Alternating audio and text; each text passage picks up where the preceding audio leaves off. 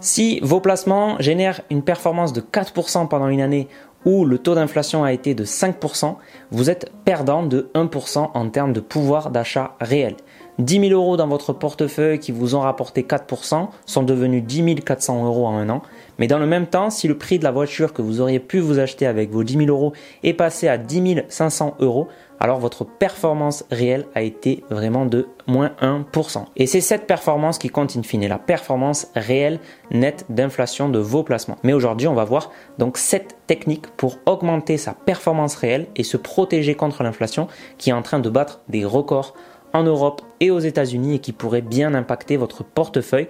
On verra en fin de vidéo si rester investi en action est une bonne idée ou pas. Technique numéro 1, ne pas garder trop de cash. Ray Dalio, le fondateur du plus grand hedge fund du monde, a cette maxime cash is trash. Et il conseille aux investisseurs qui gardent des liquidités de plutôt se diversifier et d'investir. En effet, avec une inflation au plus haut depuis 30 ans aux US, l'argent liquide que vous détenez maintenant pourrait rapidement fondre en termes de pouvoir d'achat. 5% d'inflation sur du cash qui ne rapporte rien, c'est une perte réelle de 5%. Donc faites attention à ne pas garder trop de cash, que ce soit sur un livret A ou bien de l'argent en attente d'investissement car vous voyez les marchés trop hauts par exemple et vous faites du market timing. Donc il en faut quand même du cash pour se sécuriser à court terme, mais gardez en tête que le livret A par exemple avec son taux de 0,5% par an peut être risqué pour votre patrimoine sur le long terme. Depuis 1900, sa performance réelle est négative, moins de 3% par an net d'inflation. Technique numéro 2, investir dans de l'or. L'or est connu pour bien se comporter en période d'inflation. Une étude de Herbert Weiss, The Golden Dilemma, a montré que l'or a été le meilleur rempart historiquement contre l'inflation. La paye même d'un militaire américain aujourd'hui équivaudrait en or à la paye d'un légionnaire romain au 1er siècle. L'or est donc un actif tangible qui pourrait être intéressant à posséder en période d'inflation et qui a en plus une faible corrélation avec les actions. Donc c'est une source intéressante de diversification. Chaque crise mondiale et chaque hausse d'inflation inciterait les investisseurs à se procurer un peu plus d'or. Pour s'y exposer, une bonne idée est d'utiliser un ETF or comme celui d'iShares par exemple au sein de votre compte titre. Cependant, en dehors des périodes d'inflation, l'or sur le long terme n'apporte pas autant de performance que les actions. L'or est un actif non productif et si on regarde sa performance sur les 50 dernières années face aux actions américaines, l'or a été moins performant, 7,6% par an, contre 10,9% pour les actions, et l'or a en plus été plus volatile et plus risqué. Donc l'or doit être vu comme une source de diversification et une position en cas d'inflation, mais pas comme un cœur de portefeuille. Technique numéro 3, l'or numérique, le Bitcoin. Certains penseront aussi au Bitcoin, qui peut être considéré comme l'or numérique, et aux autres crypto-monnaies qui pourraient bien se comporter en période d'inflation mais on n'a encore que peu de recul vis-à-vis des crypto-monnaies, qui est un tout nouveau marché encore très volatile. Difficile donc de tirer des conclusions, de prédire son comportement si les marchés boursiers se cassaient la figure en période d'inflation par exemple. Encore une fois, ça peut être vu comme une source de diversification et pour s'exposer au Bitcoin, vous pouvez utiliser des ETF dans votre compte titre. J'en parlais dans cette vidéo, je vous mets le lien en barre d'infos et en description ou bien à travers des comptes crypto comme Binance ou Coinbase par exemple. Je vous reparlerai d'ailleurs des différents exchanges crypto qui existent dans une autre vidéo. Je vous ferai une sélection des meilleurs. Technique 4, les obligations indexées sur l'inflation. Les titres du trésor protégés contre l'inflation, appelés TIPS, sont des obligations conçues pour protéger les investisseurs de l'inflation en ajustant leur valeur à la hausse lorsque l'inflation augmente et à la baisse lorsque l'inflation diminue.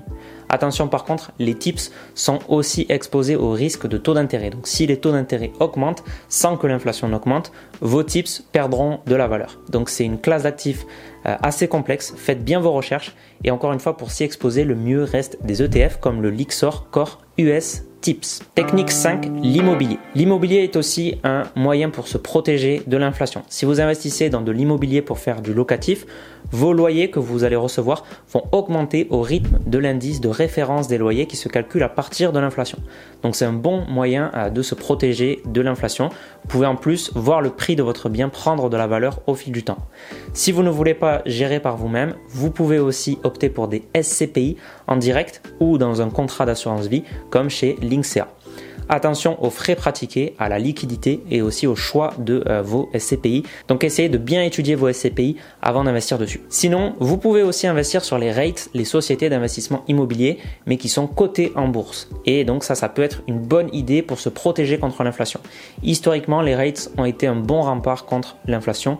Et le mieux, encore une fois, est de diversifier sur plusieurs sociétés en utilisant des ETF comme le iShare US Property Yield. Technique 6, prédire peut vous coûter très cher. Cette technique est finalement une erreur à ne pas commettre. Si vous faites une prédiction d'inflation durable et si vous commencez à vous protéger de manière très importante contre l'inflation en achetant pas mal d'or ou pas mal d'obligations indexées par exemple, alors vous prenez le risque d'avoir tort et que votre scénario ne se réalise pas, que l'inflation s'estompe, reparte à des niveaux très bas et donc que vos couvertures contre l'inflation soient contre-productives et dégradent finalement votre patrimoine.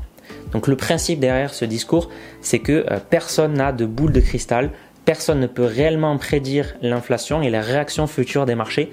Par conséquent, garder un bon portefeuille équilibré, diversifié et euh, qui saura être performant peu importe le régime économique, c'est peut-être la meilleure euh, décision pour vos finances et vos investissements. Technique 7, être investi en actions. Il ne faut surtout pas oublier les actions dans son portefeuille, même en période d'inflation.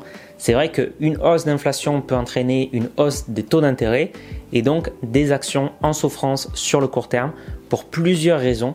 Je vous en avais déjà parlé dans cette vidéo où je vous expliquais le lien entre taux d'intérêt et valorisation des actions et où je vous parlais aussi de pourquoi il fallait continuer d'investir même avec des marchés au plus haut. Donc historiquement, les actions sur le long terme ont été une superbe classe d'actifs pour se protéger de l'inflation. Attention tout de même à ne pas être trop exposé à des secteurs qui peuvent plus souffrir de l'inflation que d'autres ou bien être trop exposé aux actions croissance contrairement aux actions value. Les actions value sont moins susceptibles d'emprunter pour générer des bénéfices futurs que les actions à croissance. Par conséquent, une augmentation des taux d'intérêt pourrait n'avoir qu'un faible impact sur les actions value, contrairement aux actions croissance qui pourraient vraiment en souffrir. D'ailleurs, les actions croissance, mais pour certains, elles sont surévaluées. Encore une fois, pas de boule de cristal. La meilleure chose à faire est de rester bien diversifié et de ne pas trop avoir de biais dans son portefeuille, value, growth par exemple. Conclusion, que faire pour votre portefeuille? Donc, vous l'avez vu, il y a vraiment plusieurs classes d'actifs qui peuvent être intéressantes en cas d'inflation. Finalement, le plus gros risque, c'est celui de ne pas investir et de garder trop de cash pendant que les prix des biens et des services augmentent, mais aussi les prix des actifs. Le deuxième risque est de prévoir quelque chose qui ne se passera jamais et donc de dégrader sa à cause de cela.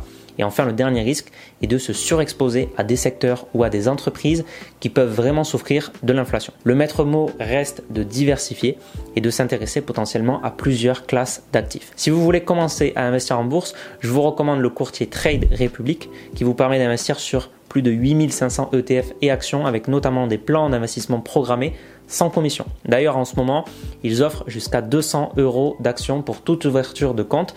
Vous avez le lien en description. Vous retrouverez d'ailleurs euh, chez ce courtier tous les ETF dont je vous ai parlé aujourd'hui. Le lien est donc en description et en description vous pourrez aussi trouver mon livre offert pour bien débuter et construire votre portefeuille diversifié en bourse. Merci d'avoir écouté ce podcast, c'était Mathieu de S'investir. Si vous l'avez apprécié, vous pouvez laisser 5 étoiles sur Spotify ou Apple Podcast, ça aide beaucoup à le référencer, donc merci beaucoup à tous ceux qui le font.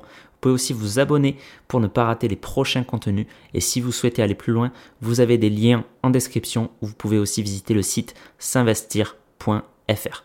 On se dit à la prochaine.